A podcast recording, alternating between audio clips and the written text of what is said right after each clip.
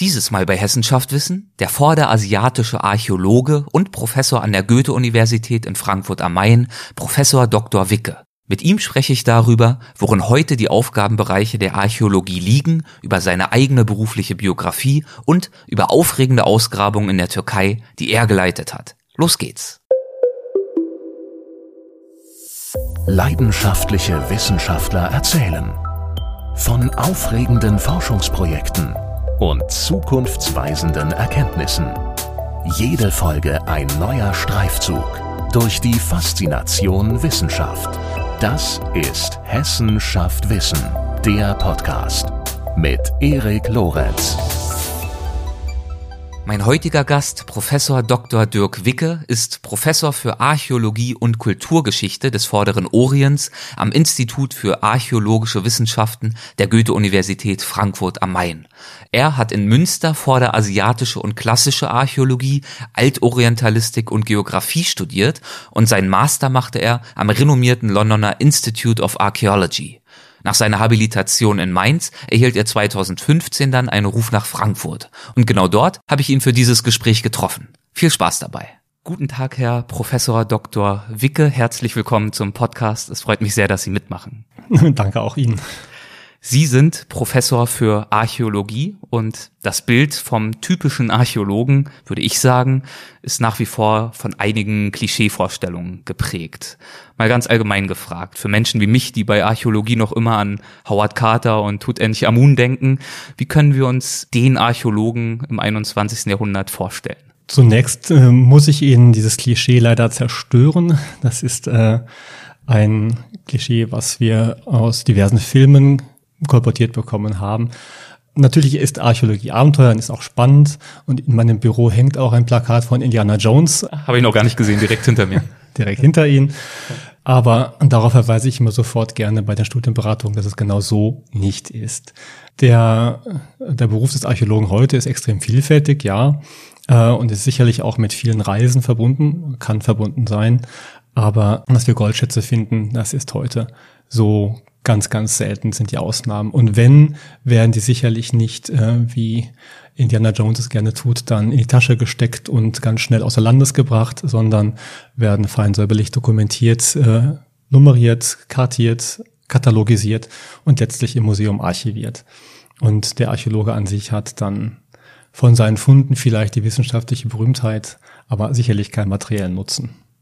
Und worin bestehen heute die wesentlichen Aufgaben eines Archäologen? Da hat sich seit Carter nicht viel verändert in der Rekonstruktion der antiken Lebensverhältnisse anhand der materiellen Quellen, also an, anhand der Funde.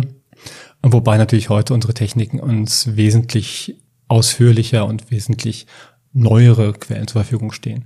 Über wissenschaftliche Auswertung von, von Erdproben, von botanischen Proben, von Knochen, Tierknochen, Menschenknochen lassen sich vielfältige Erkenntnisse über Lebensweisen, antike Lebensverhältnisse erzielen über die antike Landwirtschaft, Subsistenz, Ernährungsweisen. Das sind äh, Wissensfelder, die wir uns heute erschließen können über, wir sagen dazu, archäometrische Verfahren, naturwissenschaftliche Verfahren. Äh, das hatte man damals sicherlich nicht, also vor 100 Jahren nicht. Das Hauptziel äh, des Archäologen heute ist und bleibt eben den Menschen in seiner antiken Lebenswelt zu fassen. Dazu zählt vor allem die materielle Kultur, die uns als Archäologen erschließbar bleibt. Aber deswegen ist die Archäologie auch immer verbunden mit den historischen Wissenschaften, mit den Philologie, mit den alten Sprachwissenschaften zum Beispiel. Und auch zu unserem Studiengang gehört eigentlich auch immer die, ähm, das Studieren der Texte, der antiken Sprachen, der Quellen, eben die Geistesgeschichte. Also unser Studiengang hier in Frankfurt heißt auch Archäologie und Kulturgeschichte des Vorderen Orients. Und auf das Kulturgeschichte lege ich nach wie vor großen Wert in einem Artikel in Forschung Frankfurt, da haben sie unlängst geschrieben, Zitat, das Fragmentierte, das Unvollständige, das Unbekannte sind Forschungsgrundlage wie Forschungsgegenstand der Archäologie. Sie sind Anlass für Unsicherheit und fachliche Diskussionen und machen damit den Reiz der Disziplin aus. Können Sie das erläutern? Inwiefern macht Unsicherheit einen wesentlichen Teil des Reizes der Archäologie aus? Das klang erstmal schick. Freut mich, dass es Ihnen gefällt. Ist ja auch von mir. Genau. Äh, es ist eine lange Diskussion, inwieweit Archäologie eine Naturwissenschaft sein kann oder sein muss oder eine Geisteswissenschaft ist und bleibt. Ich bin ganz klar der Ansicht, dass es eine Geisteswissenschaft ist und auch immer bleiben wird.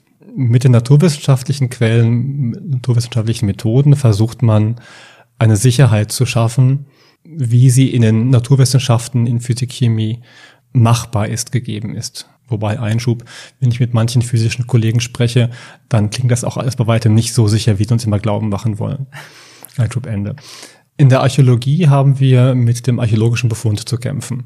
Und der archäologische Befund ist das, was ich im Boden finde. Und das, was ich im Boden finde, ist natürlich noch lange nicht das, was man vor 1000, vor 2000 Jahren in den Boden gebracht hat. Sei es, weil Dinge zerstört, kaputt waren, weggeworfen worden sind, bereits am Anfang fragmentiert waren, teils weil sie über 2000, 5000 Jahre im Boden gelegen haben und so vergangen sind, äh, sich zersetzt haben, organisches Material fehlt. Insofern haben wir, wenn wir heute etwas freilegen, immer nur einen Teil dessen, was ursprünglich da war. Und das wird auch immer so bleiben. Aber da setzt dann eben die, äh, die Rekonstruktion an, da setzt dann das an, was ich als Wissenschaftler, als Archäologe leisten kann, nämlich diese Teile, diese Fragmente nach bestem Wissen und Gewissen wieder zusammenzusetzen zu einem Bild. Und äh, dieses Bild soll oder möchte ich, äh, soll den antiken Menschen eben wiedergeben, wie er damals war. Also wahrscheinlich ist auch eine Menge Interpretation mit dabei, wenn Sie diese Datenlage dann einmal erfasst haben. Natürlich. Und das macht ja die Geisteswissenschaft aus. Äh, eine Geisteswissenschaft ist, nach meiner Ansicht nach, immer eine Annäherung nur an die antike Wirklichkeit. Und mehr kann die Archäologie auch nicht sein. Denn wir werden niemals wissen, wie es antik war. Und die Zeiten, dass wir eine Zeitmaschine entwickeln, in der ich dann zurückfliegen kann, das werde ich sicherlich nicht erleben. Äh, insofern können wir uns letztlich nur annähern und mit unserem Wissen und mit dem, was wir aus dem Boden fördern, versuchen anzunähern. Insofern bleibt es Interpretation und zur Interpretation gehört meines Erachtens auch die Diskussion. Und natürlich kann man über einen Bodenbefund, auch über einen Mauerzug oder eine Gefäßscherbe äh, geteilter Ansicht sein. Und das kommt, da kommt dann die Diskussion ins Spiel, wo ich mit den Kollegen zusammensitze, bei einer Tasse Kaffee oder einem Bier oder auch bei einer Tagung, wo wir dann meinen, wie das dann am besten zu rekonstruieren sei. Und diese unterschiedlichen Betrachtungsweisen, diese Blickwinkel, das ist eben ein Teil des Reizes für Sie, dass es eben nicht schwarz und weiß ist. Für mich ja. Ich weiß, dass es einige Kollegen gibt, die das nicht mögen, die gerne in schwarz-weiß malen, beziehungsweise gerne in Richtung ein Falsch hätten. Aber das ist ein Zahn, den ich meinen Studenten schon im ersten Semester ziehe und sage, in unserem Fach gibt es kein richtig oder falsch. Es gibt nur ein besser oder schlechter. Je nachdem, ob eine Interpretation besser ist, mehr Fakten, die uns bekannt sind, anpassen können, äh, zusammenfügen können oder eben weniger. Wo liegt Ihr thematischer Schwerpunkt innerhalb dieses weiten Feldes der Archäologie? Ich vertrete die Archäologie des alten Orients. Das ist die ähm, Archäologie und Geschichte des, naja, des Nahen Ostens, der Region von Bosporus bis Indus, von Zentralasien bis Arabien. Also ein enormer großer geografischer Raum und zeitlich auch in meinen Lehrveranstaltungen hier vom der Sesshaftwerdung des Menschen, also ungefähr 10.000, 9.000 vor Christus, bis zum Beginn der, also bis zum griechischen Einfluss, bis Alexander der Große im Grunde in den Orient kommt. Also rund 10.000 Jahre Menschheitsgeschichte.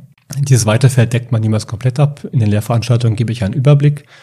Mein Schwerpunkt aber auch hier in Frankfurt, äh Frankfurt, meine eigenen Forschungen liegen im Bereich des zweiten und ersten Jahrtausends vor Christus und da ähm, vor allem bei den Kulturen der Assyrer und Babylonier und thematisch dann eher auf den Bereichen des Kunsthandwerks, Siegelkunde, Elfenbeinschnitzerei ist mein Steckenpferd sozusagen, Architektur, Kleinkunst, Großkunst in dem Bereich. Was fasziniert Sie an dieser Zeitspanne und auch an diesem Kulturraum? Zunächst einmal, dass man hier Textquellen hat und man deswegen den archäologischen Befund auch immer mit Texten kombinieren muss eigentlich. Insofern gibt es immer noch das Korrektiv äh, aus den Textquellen und wir haben enorm viele Keilschriftquellen aus, dem, aus der Zeit. Ein Stichwort ist hier die Bibliothek des Assurbanipal, eine antike Sammlung von Tontafeln, über 20.000, 25.000, die ähm, im Nordirak damals entdeckt worden sind und aus dem Bestand Assurbanipals, des Königs von Assyrien, stammen. Aber gerade an Materialien wie Elfenbein oder Siegeln fasziniert, fasziniert mich die Kunstfertigkeit des Ganzen.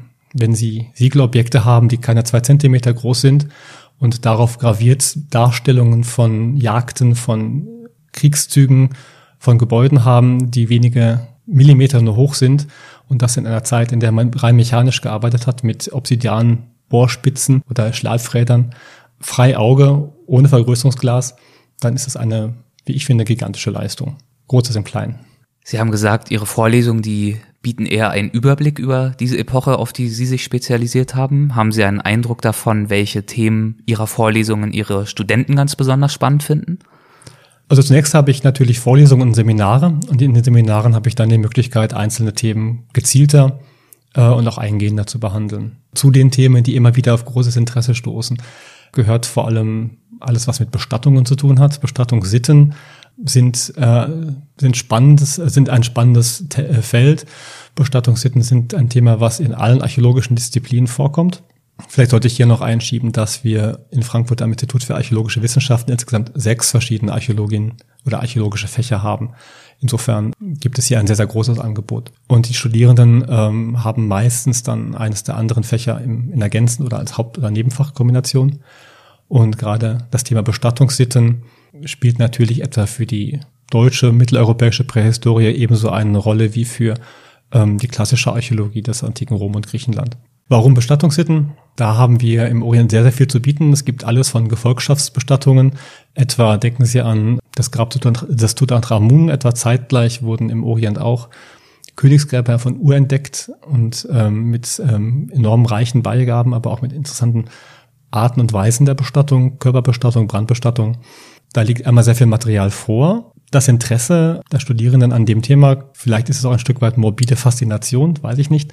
Vielleicht ist es auch etwas, was sie äh, unmittelbar berührt. Da müssen Sie Studierenden fragen. Und wahrscheinlich äh, lassen sich daraus auch einige wesentliche Rückschlüsse zu diesen Kulturen schließen, die dort betrachtet werden. Gerade das Thema Bestattungssitten umfasst jetzt äh, mehr als nur, wie ist ein Grab beschaffen oder wie liegt der Mensch da drin, sondern auch das ganze ähm, die ganze kulturhistorische Dimension. Also gerade dadurch, dass wir im Orient Texte haben, die Bestattungsriten etwa beschreiben, können wir uns Vorstellungen davon machen, wie etwa eine Bestattung ausgesehen haben könnte. Und das wesentlich präziser als etwa hier im mitteleuropäischen Raum, wo uns die Texte fehlen. Dazu spielt auch noch die, der große Komplex der Jenseitsvorstellung mit hinein.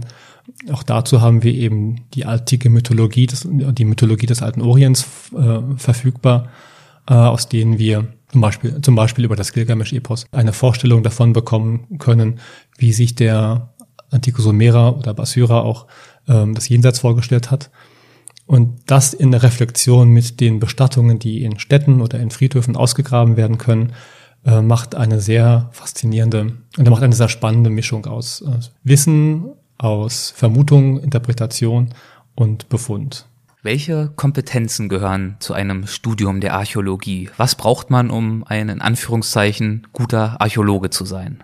Eines der wichtigsten Voraussetzungen, denke ich, ist Geduld, gerade wenn man in die Feldarchäologie, äh, Feldarchäologie gehen möchte. Das Freilegen von schwierigen Befunden, wo tatsächlich der Pinsel zum Einsatz kommt. Das ist eine Grundvoraussetzung, ähm, die man einfach mitbringen muss und die man auch schwer lernen kann. Wer nach fünf Minuten Freilegen bereits die Lust verliert, hat es schwer. Neugier ist ganz wichtig, gerade Neugier auf Neues. Ähm, es wird bei uns im Fach viel publiziert und immer mehr, auch zutage gefördert. Das heißt, ähm, auch hier braucht man den Willen und auch das, äh, die, die Lust daran, Neues zu lesen und auch Neues zu machen. Fleiß ist auch ganz wichtig. Ähm, nicht nur, dass ähm, man relativ viel Forschungsgeschichte betreiben muss oder auch schauen muss, was hat man schon vor 100 Jahren, vor 50 Jahren freigelegt. Auch gerade zu äh, auf up to date zu bleiben, was in der Forschung geschieht, wo Ausgrabungen stattfinden, ähm, frisst sehr viel Zeit, braucht Zeit. Ist natürlich auch sehr spannend, aber ist vor allem auch eine Fleißsache. Eine gewisse Sprachfähigkeit wäre auch nicht schlecht, äh, denn auch wenn Englisch immer wichtiger wird als, als Fachsprache, ist neben Deutsch, Französisch und Italienisch als, als Fachsprache sehr wichtig und Sprachkenntnisse, zumindest passive, sind dort nötig. Ja, und da kommen noch die alten Sprachen hinzu. Und ähm, wer sich eben für den Bereich der Feldarchäologie interessiert, sollte natürlich auch möglichst eine der modernen orientalischen Sprachen können. Also Arabisch, Türkisch oder Persisch. Und in der Feldarchäologie waren Sie auch schon sehr aktiv. Da möchte ich natürlich auch gleich noch drauf eingehen. Zunächst noch ein weiterer interessanter Satz aus dem vorhin schon zitierten Artikel von Ihnen in Forschung Frankfurt, der lautet, Archäologie ist die einzige Wissenschaft, die ihre Quellenlage selber schafft und dabei gleichzeitig zerstört. Wie und was zerstören Sie bei Ihrer Arbeit? Das ist das Grunddogma der Archäologie. Anführungsstriche, Archäologie ist Zerstörung. Das ist ein weiterer Grundsatz, den wir unseren Studenten am Anfang bereits beibringen. In der Archäologie ist es so, sie graben aus und durch das Freilegen von Befunden versuchen sie natürlich, oder auch das selbst beim vorsichtigsten Freilegen äh, von Funden, von Knochen, von Dingen, ähm, zerstören sie unweigerlich etwas. Sei es, dass sie am Objekt selber Kratzer verursachen, sei es, dass sie äh, in der umgebenden Erdschicht Sachen abtragen. Aber sie müssen ja erst einmal zu dem Befund kommen, äh, vordringen. Und heutzutage versucht man natürlich schon, so viel zu erkennen wie möglich, so viel auch zu dokumentieren wie möglich. Aber auch das gelingt natürlich nur zu einem geringen Teil. Vor 100 Jahren hat man Lehmziegelarchitektur, wie wir sie heute im Orient überall sehen, schlichterdings nicht erkannt. Vor 100 Jahren hatten, haben die französischen Kollegen im Südirak Gebäude freigelegt und haben im Grunde nur die steinernen Türschwellen gefunden, weil sie nicht erkannt haben, dass dazwischen Mauern gestanden haben. Damit haben sie die ganzen Häuser zerstört. Vor 50 Jahren hat man dann schon gelernt, dass man Lehmziegel präparieren kann. Aber Fußböden zum Beispiel, die vielfach nur aus gestampftem Lehm bestehen, hat man nicht erkannt, sondern erst dann aufgehört zu graben, wenn man auf einen festen Steinfußboden gekommen ist oder einen festen gebrannten Lege Ziegelfußboden. Mittlerweile weiß man aber, dass äh, auch zwischendurch immer wieder Fußböden vorkommen, die eben aus gestampftem Lehm bestehen und dass man nicht alle sofort abtragen darf. Heutzutage dokumentieren wir noch viel mehr. Wir dokumentieren sogar Leichen, wenn sie nicht mehr da sind, Leichenschatten bleiben, also wenn Knochen vergehen, bleibt immer noch etwas zurück. Das ist der sogenannte, ist der sogenannte Leichenschatten, den Sie aber auch nur relativ kurz erkennen können, bevor er dann weiter zerfällt durch Kontakt mit der Luft einfach. Heute weiß man das und man kann es dokumentieren, aber dann ist es verloren, dann ist es vorbei. Und auch wenn wir heute uns bemühen, so viel, wie möglich, so viel wie möglich zu dokumentieren und damit unsere Daten zu schaffen, unsere Funde zu schaffen, Befunde zu schaffen, bin ich sicher, dass wir heute immer noch sehr viel übersehen. Und ich bin sicher, dass wenn die Technologie weiter voranschreitet, in weiteren 20 oder 50 Jahren man sicherlich noch viel mehr sagen kann, noch viel mehr freilegen kann oder eben viel mehr erkennen kann, äh, als wir es heute können. Und dann wird man wahrscheinlich den, die Hände über den Kopf zusammenschlagen, was man eben 2000 alles kaputt gemacht hat. Ein weiterer Grundsatz der Archäologie ist, dass man nur das findet, was man erkennt oder was man kennt. Und heute weiß ich, dass ich über äh, Nitrat- und Phosphatkonzentration im Erdboden das Halten von Stalltieren oder eben von, von, von Herden rekonstruieren kann. Das hätte man vor 20 Jahren noch nicht gemacht. Also unterstreicht wirklich die Bedeutung einer sehr gewissenhaften Dokumentation bei Ausgrabungen und auch Sie selbst haben ja an vielen Ausgrabungen teilgenommen und ich kann mir vorstellen, dass einer der Höhepunkte Ihrer Arbeit das Ausgrabungsprojekt Ziaret Tepe, ich hoffe, ich spreche es einigermaßen richtig aus, Sie werden mich bestimmt gleich korrigieren, dass das eines Ihrer Höhepunkte war. Wo liegt denn dieser Ort und welche historische Bedeutung hat er? Also der Ziaret-Tepe. Ziaret-Tepe, okay. schon ganz richtig. Der Ziaret-Tepe liegt in der Südosttürkei am Oberlauf des Tigris nicht weit von der heutigen Großstadt Diyarbakir entfernt. Also ähm, kurz vor der türkisch-irakischen Grenze, türkisch-türkischen Grenze. Der Sierre-Tepe ist einer der größten Fundplätze in, in diesem Flussabschnitt zwischen Diyarbakir und Batman mit rund 35 Hektar, eben einer der größten Fundplätze der Region. Und wie alle oder wie die meisten der orientalischen antiken Städten ist es ein, ein Tell, ein, ein Hügel, über die Laufe der Jahrhunderte der permanenten Nutzung ist die ursprüngliche Siedlung immer mehr in die Höhe gewachsen, sodass über die Jahrtausende, über knapp dreieinhalb Jahrtausende Nutzung, der Hügel eine Höhe von knapp 30 Metern erreicht hat. Der Fundplatz ist insofern von großem Interesse, als er eine, als er im ersten Jahrtausend vor Christus eine assyrische Provinzstadt war. Die Assyrer haben im neunten Jahrhundert vor Christus in Eroberungszügen die Region des oberen Tigris, also das, was heute die Südtürkei ist, erobert und in den eroberten Regionen für ihre Gouverneure Königstädte, Provinzstädte angelegt, Hauptstädte angelegt. Und in Siaretepe verbirgt sich unserer Meinung nach die antike assyrische Hauptstadt Tushan. Bei dem Projekt, bei dem es sich um ein internationales Grabungsprojekt mit Kollegen aus den USA, aus England und aus äh, der Türkei gehandelt hat, haben wir äh, in über 14 Kampagnen ähm, verschiedene Teile der, der antiken Stadt freigelegt, untersucht und dokumentiert. Und mein Grabungsareal umfasste auf der Hügelkuppe den antiken Palast des Gouverneurs.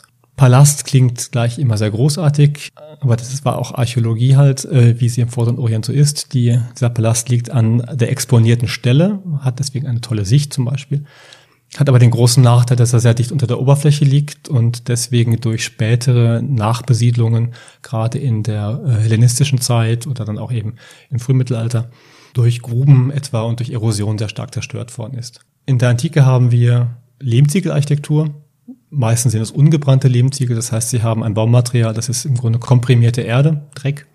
Und wenn sie Dreck im Dreck ausgraben, ist das entsprechend schwierig. Und der Palast in Siaretepe ist entsprechend oder war entsprechend schwierig freizulegen, eben aufgrund der, der Nähe zur Oberfläche. Aber trotzdem hat er einige Highlights beherbergt. Äh, dazu zählen natürlich unsere Schatzfunde. Äh, das war aber in dem Fall kein Gold oder Silber, sondern tatsächlich Bestattungen. Fünf Bestattungen die dort äh, im, die wir dort im Hof des Palastes gefunden haben, mit sehr reichen Beigaben in Form von Steingefäßen, von Bronzeobjekten, Bronzegefäßen und Elfenbeinschnitzereien. Da haben Sie sich bestimmt ganz besonders gefreut. Aber sicherlich.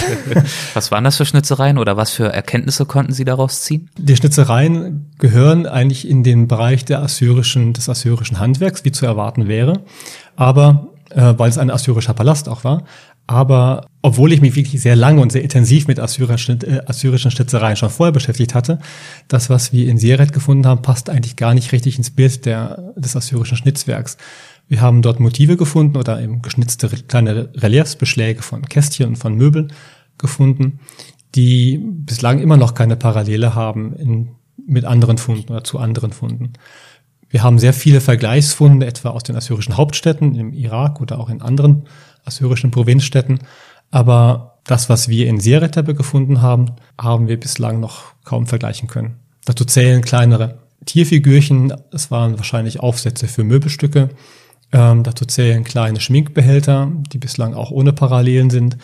Dazu zählen eben kleinere Einlagen, Einlagestücke für Möbel wahrscheinlich, mit Darstellungen von Musikanten. Und obwohl Musikantendarstellungen im, in der assyrischen Kunst sehr gut bekannt sind, haben wir da Darstellungen, die bislang noch keine Parallele hat.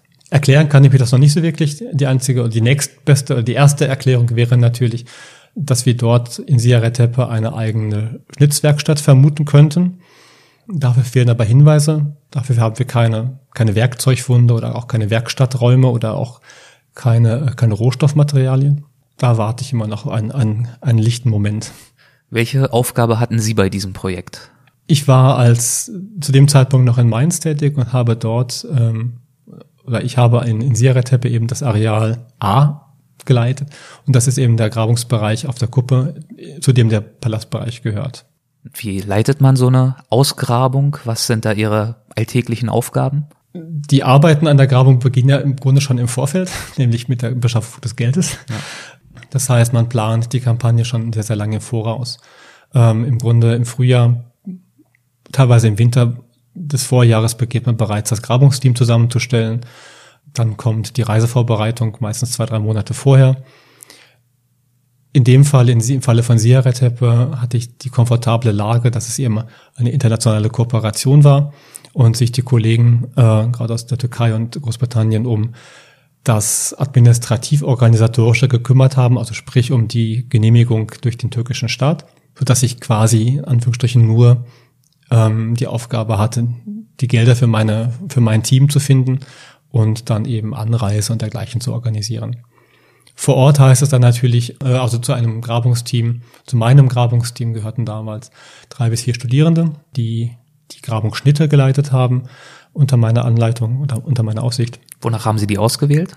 Nach Alter und Qualifikation, beziehungsweise nach Kenntnis, nach Erfahrung. Da hatte ich sehr viel Glück, denn ich hatte drei Studierende eben vier Studierende, die, durch, auf, die, die aufgrund ihrer bisherigen Erfahrungen bereits hier in, in, Deutschland gegraben hatten und etwa mit Vermessen und auch mit, äh, mit dem Präparieren von Befunden Erfahrung hatten. Und dann hatte ich meist noch ein, zwei, meistens ein, zwei jüngere Studierende dabei, die das Ganze lernen sollten. Und das ist das Besondere im Orient, wir graben in der Regel mit lokalen Arbeitern. In dem Fall hatte ich zwischen 12 und 15 lokale türkische Arbeiter. Und für die Studierenden war es dann eben eine besondere Herausforderung, mit diesen mit den Arbeitern in einem Schnitt zu arbeiten aufgrund der Kommunikation. Auch zum Teil aufgrund unterschiedlicher Arbeitsweisen oder haben Sie da ohnehin selber ganz klare Vorgaben gemacht, an die sich alle halten mussten? Ich glaube, es gibt ja zum Beispiel, wenn wir, wir haben jetzt viel über Dokumentation gesprochen, keine international gültigen Richtlinien, wie so ein Fundort wirklich dokumentiert wird. Und ich kann mir vorstellen, dass das ja dann gerade bei so einem ja, internationalen Projekt eine besondere Herausforderung ist.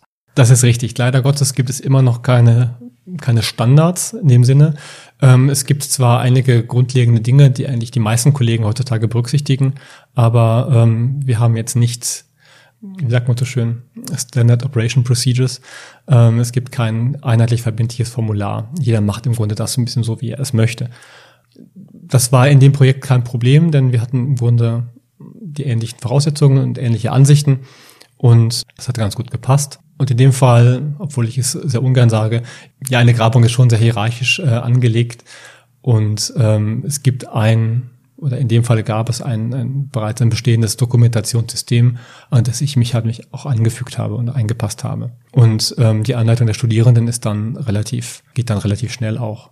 Denn die grundlegenden Griffe, wie man ein Formular auszufüllen hat, sind einfach da. Ob ich jetzt ein, eine Blockbergung mit einem Gipsverband mache oder eine Blockbergung mit modernen Kunststoffmaterialien, das sind dann zwar Materialunterschiede, aber in der grundlegenden Idee und auch Herangehensweise doch sehr ähnlich. Und wie kann ich mir dort für Sie einen typischen Tag vorstellen? Waren Sie dann auch wahrscheinlich mit am Ausgrabungsort und haben damit freigepinselt und fleißig dokumentiert oder ging es eher auch darum, weiter zu kommunizieren daheim, Gelder zu organisieren oder ging es eher um die Koordination der Arbeitskräfte? Worin bestand da Ihre Aufgabe? Meine Hauptaufgabe als, als Arealleiter ist es natürlich dann schon zu schauen, dass die Grabung im Bereich vorankommt. In der Regel ist eine Arbeit dann aufgeteilt, dass die Studierenden zu zweit oder zu dritt, teilweise auch alleine dann einen kleineren Schnitt beaufsichtigen und dann auch damit die Arbeiter beaufsichtigen. Und meine Aufgabe ist dann vor allem zu helfen, zu unterstützen, wo Kommunikationsprobleme bestehen, beziehungsweise dann zu schauen, dass auch die Sachen so gemacht werden, wie ich mir das ungefähr vorstelle und auch die, die Grabungsstrategie äh, Strategie ein bisschen zu entwickeln, wobei ich das dann auch in der Regel natürlich mit meinen Studenten dann mache. Zum Graben kommt man als Grabungsleiter leider immer weniger. Und ähm, als wir unseren schönsten, wirklich unseren schönsten Befund freigelegt hatten, die, Grab, die Brandgrubengräber im Palast, hatte ich leider zu dem Zeitpunkt einen ähm, sehr arbeitsintensiven Stufenschnitt, Tiefschnitt angelegt, äh, den ich beaufsichtigen musste, sodass ich letztlich meine beiden besten Studenten dann abstellen musste und die durften dann über eine Woche hinweg diese Gräber freilegen und äh, alle Viertelstunde kam dann ein, ein Aufschrei, was sie wieder Tolles gefunden haben und dann kam ein neues Stück Elfenbein heraus und das ist natürlich schon sehr, ist ja nie frustrierend nicht, weil ich letztlich weiß, letztlich kommen sie auf meinen Schreibtisch. Aber eben dieses Finderglück und dieses Findermoment ist natürlich, gut, da haben sie ein Stück weit Indiana Jones wieder doch drin. Das macht natürlich schon Spaß. Und ich bin dann durchaus mal ab und an nachmittags äh, rausgefahren zum Hügel um alleine dann ein bisschen oder mit den mit ein zwei Studenten alleine dann die äh, die Greiber dann freizulegen äh, ohne Arbeiter ohne Hektik. Das sind wahrscheinlich auch die Momente, an die Sie sich heute noch besonders gern zurückerinnern. Natürlich ja. Aber ansonsten äh, ein Grabungstag ähm, beginnt sehr früh. Im Orient ähm, sind wir an das Klima gebunden, deswegen die Grabungen finden meistens im Frühjahr statt oder eben im Herbst und Spätherbst, aber so, dass eben so nicht zu viel regnet, es nicht zu kalt wird. In der Osttürkei, also am Siaretepe etwa, ähm, begannen wir in der Regel im Mitte August, Anfang August, äh, wo dann die Temperaturen immer noch um die 46, 47 Grad liegen, tagsüber. Teilweise dann eben bis Anfang Oktober dann haben, wir haben dann teilweise bis Anfang Oktober gearbeitet, dann gehen dann die Tagestemperaturen zurück, zum Glück auch die Nachttemperaturen. Bei solchen hohen Temperaturen arbeitet man natürlich in der Regel morgens, deswegen fahren wir vor Sonnenaufgang auf den Fundplatz, ohne künstliche Beleuchtung eben geht es nicht früher, sonst würden wir wahrscheinlich noch früher anfangen können, wollen. Ähm, Im Grunde eben beginnt der Arbeitstag dann morgens um fünf, Viertel vor fünf, je nach Sonnenaufgang eben. Dauert dann bis zwölf, halb eins, also bevor es zu heiß wird. In der Regel kommt dann das erste Frühstück so gegen sieben, das zweite Frühstück gegen halb zehn. Ähm, Mittagspause ist dann zwölf, halb eins. Dann setzt die große Siesta an, äh, die Haupttagessitze. Äh, und die Arbeit geht dann meistens so halb vier, vier im Haus weiter mit Keramikwaschen, Zeichnen, die Dokumentation vervollständigen. Manchmal eben noch einmal zurück zum Hügel zu fahren, um was nachzumessen zum Beispiel. Und in der Regel geht der Arbeitstag dann bis sieben, Abendessen halb acht, acht. Und danach dann, naja, entweder weiterarbeiten oder dann äh, vielleicht ein bisschen ausspannen. Aber dann in der Regel äh, sitzt man dann spätestens um elf auch wieder im, oder liegt man spätestens um elf auch wieder im Bett. Und dann im Anschluss an diese Ausgrabung ging es wahrscheinlich für Sie an die monatelange Arbeit, das alles nachzubereiten, die Dokumentation zu bearbeiten, auch zu interpretieren oder haben Sie das dann in andere Hände gegeben? Also generell kann man sagen, eine Grabungskampagne von zwei Monaten braucht mindestens zwei Monate Vorlauf und eigentlich auch zwei Monate Nachlauf. Als Hochschuldozent hat man eben das Problem, man kommt Anfang Oktober zurück von der Grabung, hat eine Woche Zeit, sich zum, zum, zum Reakklimatisieren und dann geht das Semester los. Insofern bleibt viel Arbeit liegen, muss ich sagen. Und äh, die meisten Kollegen, und das versuche ich auch gerade umzusetzen, vergibt deswegen gerne Fundkomplexe der Bearbeitung an Studierende, als Qualifikationsarbeit zum Beispiel. Ähm, man versucht natürlich auch während der Grabung bereits so viel aufzuarbeiten, wie es geht. Die letzte Grabungswoche, manchmal auch die letzten beiden Grabungswochen, sind eben der Dokumentation und dem Berichteschreiben geschuldet. Und das sind dann die Grundlagen für die weitere Auswertung auch der Funde zu Hause. Eigentlich sollten regelmäßige Berichte kommen. Ähm, ich sage eigentlich, weil meist, häufig kommt man nicht dazu. Im Fall von Siaretaba haben wir es ganz gut geschafft und haben jedes Jahr einen Vorbericht publiziert. Bei meinem aktuellen Projekt im, im Nordirak äh, habe ich es erst jetzt nach zwei Kampagnen im Grunde geschafft, diesen Vorbericht zu schreiben. Wie wurde denn Ihr eigenes Interesse an der Archäologie geweckt? Ganz klassisch. Ähm, Durch Indiana Jones, der hinter mir hängt, oder? Nee, den kannte ich damals noch nicht. Okay. Nein, ganz klassisch tatsächlich durch ein Buch.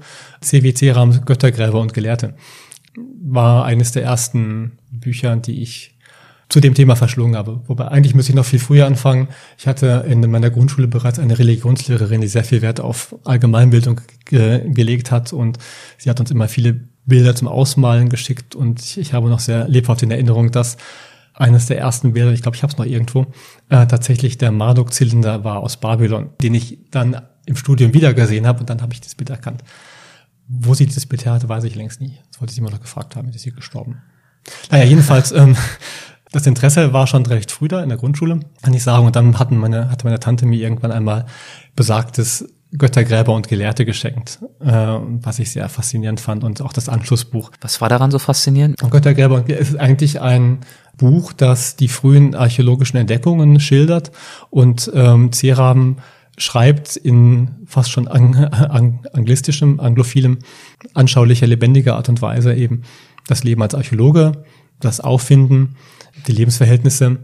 Das Buch selber ist, glaube ich, in den 60ern, 68 die Erstausgabe, äh, erschienen, aber öfter, ähm, immer wieder aufgelegt worden, auch übersetzt worden. Das ist einer der wenigen erfolgreichen deutschsprachigen populärwissenschaftlichen Bücher zur Archäologie meines Erachtens. Was hat Sie daran so sehr angesprochen? So genau weiß ich das gar nicht mehr. Äh, er hat in einem Kapitel etwa die Entdeckung äh, der Hethiter geschildert und beschreibt dann die Expedition, äh, die deutschen Expeditionen nach Zentralanatolien. Und ich bin zwar kein großer Karl-May-Fan, eigentlich gar kein Karl-May-Fan, aber ähm, Karl May hat in ähnlicher Art und Weise dieses Abenteuertum beschrieben. Und die Art und Weise, wie Zera in seinen Büchern äh, die Herangehensweise auch schildert und auch wie langsam, wie langsam die, die Archäologen dann äh, an die Orte kommen und dann auch am beginnen zu dokumentieren und dann auch Sachen zu finden. Vor allem dann auch, wie sie feststellen, wie man Kontakte herstellt oder die, die Querverweise findet von den Hittitern zu den Ägyptern. Und gerade etwa im zweiten Jahrtausend hatten mir sehr spannende Wechselbeziehungen zwischen dem ägyptischen Neuen Reich äh, und dem hethitischen Reich in den Briefen, in, in der Königskorrespondenz. Das beschildert Ceram sehr, sehr anschaulich. Und das fand ich einfach faszinierend. Und dann auch die Vorstellung, dass man eben reisen kann und auch in Gegenden kommt, die man vielleicht vorher nicht so, nicht so üblich sind, finde ich, macht den Reiz ja auch noch aus. Und noch eine Voraussetzung eben für ein erfolgreiches Studium, zumindest des Vorderen Orients, ist eben das Interesse am Reisen. Denn es ist zwar nicht Pflicht oder andersrum, man kann auch ein guter Archäologe sein, wenn man kein Feldarchäologe werden möchte. Äh, die Arbeit im Museum etwa äh, ist, ähm, kann genauso eben wissenschaftlich interessant sein. Aber eines der großen Reizthemen ist natürlich die, sind die Grabungen im Orient, die Reisen in die Türkei, in Irak, Iran. Das sind Regionen, wo man in sehr spannende Gegenden, die nicht ganz gewöhnlich sind. Das heißt also, als es dann an die Studienwahl ging, stand für Sie eigentlich schon mehr oder weniger fest, dass es Archäologie werden würde oder gab es da nochmal einen Prozess der Entscheidung? Es gab tatsächlich noch einen längeren Entscheidungsprozess, weil ich habe lange Zeit mich auch sehr für Astronomie interessiert zum Beispiel. Und dann dämmerte irgendwann die Erkenntnis, dass Astronomie, Sterne gucken, vielleicht doch nicht so spannend sein würde. Und vor allem die Frage, was mache ich denn hinter damit beruflich? Das Interesse eben für, für das Historische, für Geschichte war schon lange da bei mir. Aber klassische Archäologie oder Ägyptologie wollte ich nicht studieren. Das fand ich zu abgegrast, zu abgeschmackt. Und ähm, mein eigentlicher, mein initialer Wunsch, Studienwunsch war mediterrane Archäologie. Nur musste ich dann bei einem Beratungsgespräch an der Uni Bonn damals erfahren, dass dieser Studiengang, den es nur noch in Deutschland an einer Universität gab, in Heidelberg, damals kurz äh, davor abgeschafft worden war. Aber in Bonn riet man mir dann dazu, wenn ich den ostmediterranen Raum spannend fände, vielleicht wäre ja die vorderasiatische Archäologie etwas für mich und da hat man mich damals nach Münster verwiesen und das Studienberatungsgespräch bei dem dortigen Dozenten hat mich dann doch überzeugt. Und das Spannende gerade am Bereich Vorderer Orient ist die enorme Weite, sowohl regional als auch zeitlich. Und vor allem, es ist noch so viel unentdeckt. Also ähm, auch wenn wir sehr, sehr viele Grabungsaktivitäten haben, aber ähm, es bleibt immer so vieles, was man noch machen kann, Fragen, die noch nicht beantwortet sind, weitaus mehr als etwa in der klassischen Archäologie. Welche Themen haben Sie dann im Studium ganz besonders gefesselt? Erinnern Sie sich da? Bestattungssitten. Ach, tatsächlich, ah, okay, so schließt sich der Kreis. Das zum einen. Architektur fand ich immer schon sehr, sehr interessant, denn gerade die mesopotamische Architektur ist was Eigenes, hat was anderes. Und gerade auch Architektur freizulegen ist eine Herausforderung. Lebenswege Architektur im Orient zu graben ist sehr anspruchsvoll, finde ich extrem spannend. Und eine, eine Steinmauer freilegen, möchte ich fast sagen, kann jeder. Aber eine Mauer aus ungebrannten Lehmziegeln zu präparieren, braucht schon ein bisschen Übung, Erfahrung, Auge und auch Geduld eben. Kleinkunst fand ich damals sehr spannend und ich hatte dann, wahrscheinlich kommt mein Steckenpferd Elfenbeinschnitzerei auch daher, Während meines Auslandsjahres in London hatte ich ähm, Unterricht bei Dr. Hermann, die eben dezidierte Kennerin ähm, der dieser Thematik war und auch ihrerseits viel ausgegraben hat, also viel Elfenbeinobjekte ausgegraben hat und äh, sie hat mich im Grunde an das Thema herangeführt. Ein Thema, was mich nie groß fasziniert hat, ist Keramik, muss ich gestehen. Scherben sind, eine, sind ein wichtiges Thema in der Archäologie, keine Frage, sind wichtig, wenn es um Datierung geht, sind wichtig, wenn es darum geht, zum Beispiel Technik, äh, also Keramikhandwerk äh, zu untersuchen. Äh, über Keramik lässt sich viel sagen, etwa über zu, zu Rohstoffaustausch, Technologie, aber auch natürlich Essen, Ernährung, äh, die Auswertung von, von Speiseresten an Scherben etwa, sagt viel über äh, antike Lebensgewohnheiten, Essgewohnheiten. Aber so richtig spannend fand ich Keramiktypologie vor allem nicht, denn ähm, Keramik heißt auch viel, naja, Scherben fallen in rauen Mengen an. Also es ist vor allem eine statistische Arbeit, es sind, es sind viele statistische Arbeiten. Und ähm, Keramik ist ein, wie ich finde, sehr sprödes Thema. Und in ihren eigenen Vorlesungen, als sie dann irgendwann einige Jahre später natürlich selbst Professor waren, da konnten sie ihre Themen selber aussuchen, da konnten sie sich natürlich auf das konzentrieren, ein Stück weit, was sie selbst besonders interessiert hat. Und das Thema ihrer Antrittsvorlesung lautete vom oberen und unteren Meer, Schiffe und Boote im alten Orient. Warum haben Sie sich für dieses Thema entschieden? War es überhaupt Ihre Entscheidung? Das war meine Entscheidung, meine bewusste Entscheidung, weil mein Hobby Rudern ist. Ach was. Und ähm, das Thema, ähm, ja. Sie haben Architektur erwähnt, Sie haben die Begräbnissitten erwähnt, aber vom Meer und vom von der Schifffahrt haben Sie noch nichts erwähnt, deswegen stach es für mich ein bisschen hervor jetzt. das ist richtig. Das Thema war natürlich gewählt, weil ich zu meiner Antrittsvorlesung auch ein wenig spezifisches Thema oder ein wenig archäologiespezifisches Thema wählen wollte, weil natürlich eine Antrittsvorlesung auch immer an ein größeres Publikum gerichtet ist. Und das Thema äh, Schiffe und Boote spielt, ja gut, spielt keine große Rolle, aber es kommt natürlich immer wieder mal vor. Es gibt im Orient sehr viele schöne Darstellungen von Booten. Wir haben Schifffahrtsszene, wir haben Meeresszenen. Das Rudern an sich, mein Hobby und deswegen auch Thema des, des Ganzen. Ähm, Rudern ist in, den assyrischen Quellen leider nicht er erwähnt. Äh, aber ähm, Handelsschiffe, Kriegsschiffe natürlich schon. Und eines meiner Lieblingsthemen, was ich jetzt auch neulich in der Vorlesung wieder hatte, ist die berühmte amphibische Militärunternehmung äh, von äh, Sanerib mit einer kombinierte Land, Meer, Militärkampagne gegen den Feind Elam. Aber warum ist das eine Ihrer Lieblingsgeschichten? Weil es zeigt, äh, wie ähm, wie findig die Assyrer waren. Die Assyrer hatten ein militärisches Problem. Sie haben es versucht konventionell zu lösen. Das war ein klassischer Landkrieg. Aber ähm, dem Feind war so nicht beizukommen und der assyrische König in dem Fall war clever genug, über den Tellerrand hinauszuschauen und sich Verstärkung bei den Phönikern zu holen, die für ihre Schiffbautechnik bekannt war. Und hat tatsächlich von den Phönikern eine Flotte bauen lassen und dann einen Kriegszug geführt, der eben Landtaktik und Meertechnik, äh, Meer, Meerestaktik oder eben, sagt man, maritime Kriegsführung kombiniert hat. Erstmals in der Geschichte, meines Wissens. Und wenn ich meinen Kollegen etwa von, den, von der provinzialrömischen Archäologie darüber berichte, dann fallen die immer aus allen Wolken, weil sie denken, die Römer waren natürlich die ersten, die derlei vorgegangen sind und dann bekomme ich immer den Rhein vor Augen geführt und die ganzen äh, römischen Flotten in Mainz zum Beispiel. Und dann kann ich nur sagen, naja, aber die Assyrer hatten das schon 700 Jahre früher.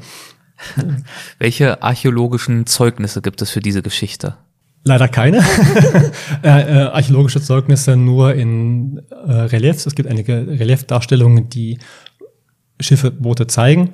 Aber vor allem haben wir die, ähm, die Texte dazu. Es gibt äh, Briefe beziehungsweise ähm, die Königsinschriften, die von diesem Kriegszug berichten. Okay, wir stellen fest, und das überrascht natürlich wenig, Sie beschäftigen sich mit vielem lange zurückliegendem. Können Sie Beispiele dafür geben, wo Sie die Relevanz der Archäologie für unsere Gegenwart und vielleicht auch für unsere Zukunft sehen? Dafür müsste ich jetzt länger ausholen. Diese Frage, die Sie gerade stellen, ist natürlich eine Frage, die man als kleines Fach oder Orchideenfach immer gestellt bekommt. Die Standardantwort ist natürlich darauf, auf der einen Seite, es ist Teil des, der menschlichen Kultur, der menschlichen Geschichte, äh, des kulturellen Erbes. Und ohne die Entdeckungen der Sumerer, die Entwicklung der Schrift, der Töpferscheibe, des Fluges, des Rades, wäre unsere Zivilisation, äh, Zivilisation heute, wie sie ist, wahrscheinlich eine andere. Insofern, auch wenn das Epochen sind, die jetzt 5000 Jahre zurückliegen, die Auswirkungen haben wir bis heute zu spüren oder bekommen wir bis heute zu spüren. Insofern ist es äh, ein Stück weit Verantwortung für unsere, für unser Kulturerbe auf der einen Seite. Mich ähm, überzeugt diese Antwort schon mal, aber Sie haben sie als Standardantwort eingeführt. Ja, viele Kollegen oder nee, nicht viele Kollegen, aber äh, vielen Leuten ist das, glaube ich, heutzutage nicht mehr genug. Denn wir bekommen nicht nur von äh, Hochschulleitungen und Wissenschaftsräten dergleichen gesagt, ähm, dass Wissenschaft natürlich auch immer eine, einen finanziellen Aspekt haben muss und äh, sich irgendwie lohnen muss. Und ähm, diese Antwort reicht vielen nicht mehr aus, was ich sehr bedauere es ist, äh, es fällt mir schwer oder ich fände es arg konstruiert, wenn ich sagen muss, wir lernen, wir können aus der Geschichte Dinge lernen. Ähm, ich denke schon, dass wir aus der Geschichte Dinge lernen können, aber die bisherige Geschichte zeigt auch, dass der Mensch meist sehr lernunwillig ist. Das bedauere ich ebenfalls. Das Assyrische Reich zum Beispiel, anders meine Steckenpferde, war ein Vielvölkerstaat, kann man fast sagen oder besser noch, das Persische Reich war ein Vielvölkerstaat, wo unterschiedliche, Religi äh, unterschiedliche Religionen, Kulturen nebeneinander gelebt haben. Und dieses kulturelle Miteinander hat eigentlich immer funktioniert. Und dass es eben in der heutigen Zeit nicht mehr so funktioniert, eventuell ließen sich aus der Geschichte Erkenntnisse ziehen, die man auch durchaus für unsere heutige Gesellschaft noch praktikabel anwenden könnte. Das kulturelle Miteinander, Akzeptanz, Toleranz etwa, äh, wäre etwas, was ich mir wünschen würde, auch für heute. Und Beispiele dafür haben wir durchaus in der Antike zuhauf. Und ich meine, das, das, was man aus, natürlich hilft es ihnen heute zum, zum direkten Überleben nicht, dass sie wissen, wer Sumerer waren, oder sie müssen natürlich auch nicht Teviceram gelebt haben und können trotzdem heute gut ähm, über die Runden kommen. Aber es wäre eine kulturelle Verarmung, finde ich. Äh, die Goethe-Universität hat sich dieses Jahr auch noch im jüngst explizit als Volluniversität will nicht sagen geoutet, aber ähm, das Bekenntnis zur Volluniversität gegeben und damit auch das Bekenntnis zu den kleinen Fächern. Das Jahr 2019 ist das kleine Fächerjahr und auch im Wintersemester werden wir mehrere Aktivitäten, nicht nur der Archäologie, auch der anderen kleinen Fächer liefern, um zu zeigen, was kleine Fächer sind und vor allem, was sie auch können. Einige der Kollegen haben das sehr kritisch gesehen und betrachten das als eine Art Leistungsshow und dass wir hierzu dazu gezwungen werden, unsere Daseinsberechtigung offen zu legen oder unsere Daseinsberechtigung zu diskutieren, zu beweisen.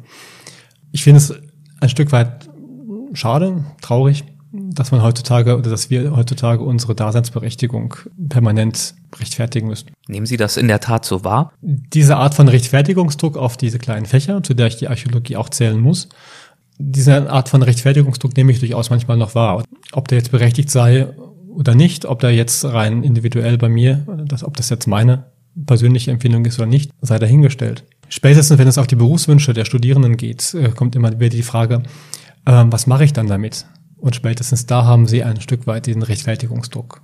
Denn die Frage, was mache ich mit Archäologie, ist durchaus eine berechtigte Frage und auch keine geringe Frage. Was würden Sie darauf antworten? Das, was Sie mit Archäologie machen können, liegt vor allem in Ihnen selbst. Das sage ich auch jedem Studierenden. Ich als Dozent oder wir als Dozentenkollegium können Hilfestellungen geben. Wir können eine Einführung geben, einen Überblick geben über das Thema, über die Fragestellungen, über Forschungen wie man forscht, was man forscht. Was wir nicht vermitteln können, ist die Neugier des Ganzen. Und der Studierende, die Studierenden müssen dann für sich entscheiden, was, was sie interessiert, was sie machen möchten. Ob sie ins Museum gehen möchten, in die Vermittlung von Wissen, von archäologischem Wissen. Ob sie in die Forschung gehen möchten, ob sie Feldgrabungen ausrichten möchten. Also ob sie ins Feld gehen möchten und wirklich äh, vor Ort ausgraben wollen. Ob sie in die Hochschule gehen und weiter unterrichten möchten oder ob sie ganz woanders hin äh, in dem Bereich von Medienwissenschaften, äh, Verlagswesen oder dergleichen gehen wollen. Das liegt meines Erachtens vor allem an den Personen selber, an den Charakteren. Ich kann keinen Studenten dazu verdonnern, ich kann keinem Studenten ehrlich empfehlen, ein, äh, eine Stelle in einem Museum anzustreben, wenn er es einfach nicht mag, Vorträge zu halten oder eben wenn er Führungen äh, ganz furchtbar findet. Denn die Vermittlung von Wissen ist für das Museum essentiell. Genauso wenig kann ich einem, kann ich keinen Studenten dazu verdonnern, äh, ins Feld zu gehen, wenn er einfach auch mit den klimatischen oder auch mit den äh, Rahmenbedingungen von, von feldarchäologischen Projekten nicht umgehen kann. Insofern muss letztlich jeder seine Nische selber suchen. Ich kann bei der Suche helfen. Das Finden ist vielfach Glückssache oder ist das Finden einer solchen Nische kann von vielen Faktoren abhängig sein. Und deswegen ist das am Schluss, äh, was man mit Archäologie machen kann, auch vielfach gar nicht vorhersehbar.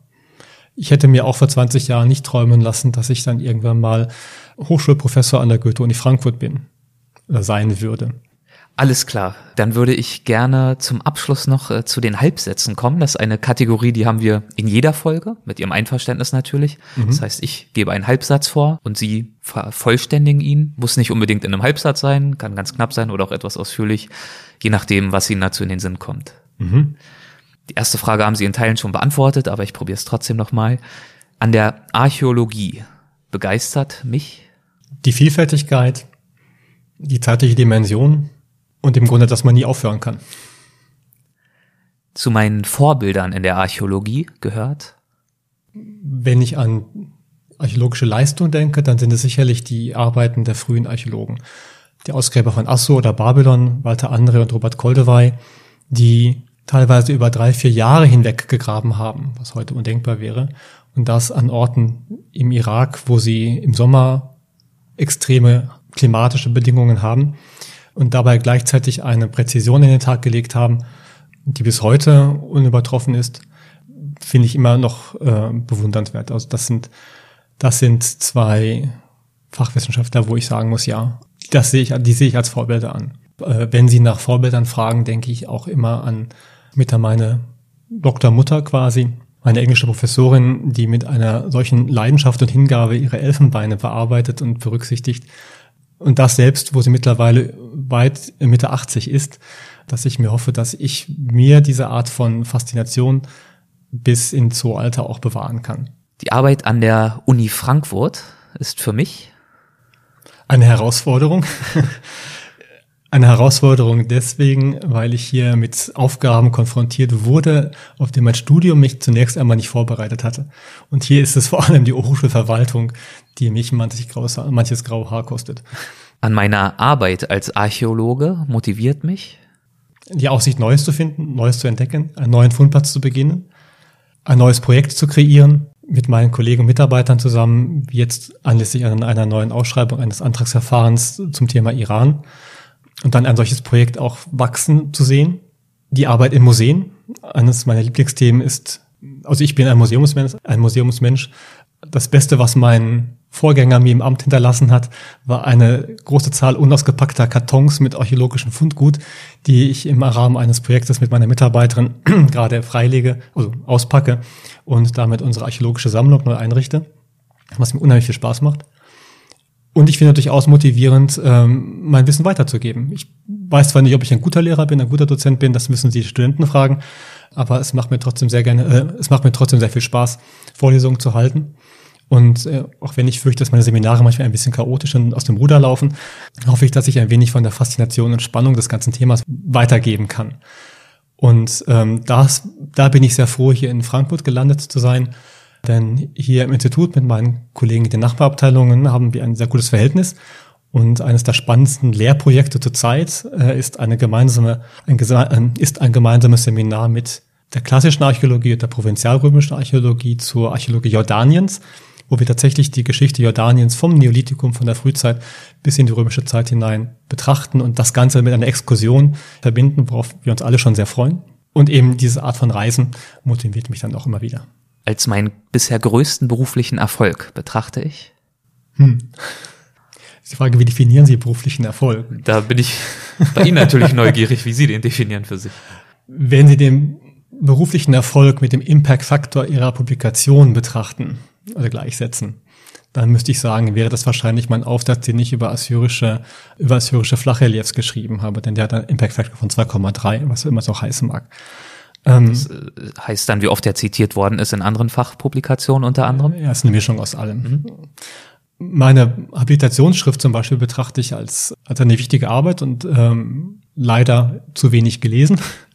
Im Grunde betrachte ich auch jeden Studenten, den ich zum Abschluss führe, als einen beruflichen Erfolg. Jede Promotionsarbeit, die ich betreuen kann, halte ich für durchaus für einen beruflichen Erfolg. Und ich betrachte es auch als einen beruflichen Erfolg, wenn ich interessierte Laien für das Thema gewinnen kann. Und hier kommt mir auch meine Arbeit in Frankfurt und an der Goethe-Universität äh, sehr gelegen. Wir haben hier in Frankfurt einen, einen Förderverein, dessen Vorsitzender ich letztes Jahr geworden bin. Ein Förderverein, der sich für die Förderung der altorientalischen Archäologie einsetzt. Dieser Förderverein Enki e.V. wird getragen durch eine große Zahl von interessierten Laien. Und ich finde es immer wieder toll, wenn zu unseren öffentlichen Vorträgen, wie letzte Woche Dienstag, dann der ganze Saal voll ist mit Leuten, um den Vorträgen zu lauschen.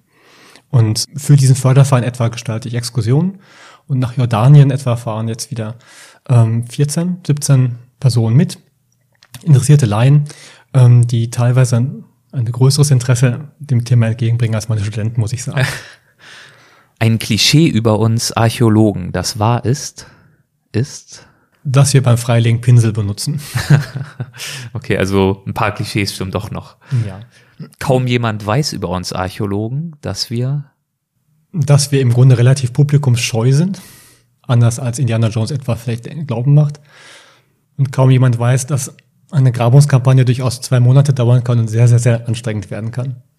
Letzte Frage. Wenn ich eine Finanzierung für ein Jahr erhalten würde, mit der absoluten Freiheit, an irgendwas zu arbeiten, was auch immer, was ich spannend finde oder wichtig finde, dann würde ich?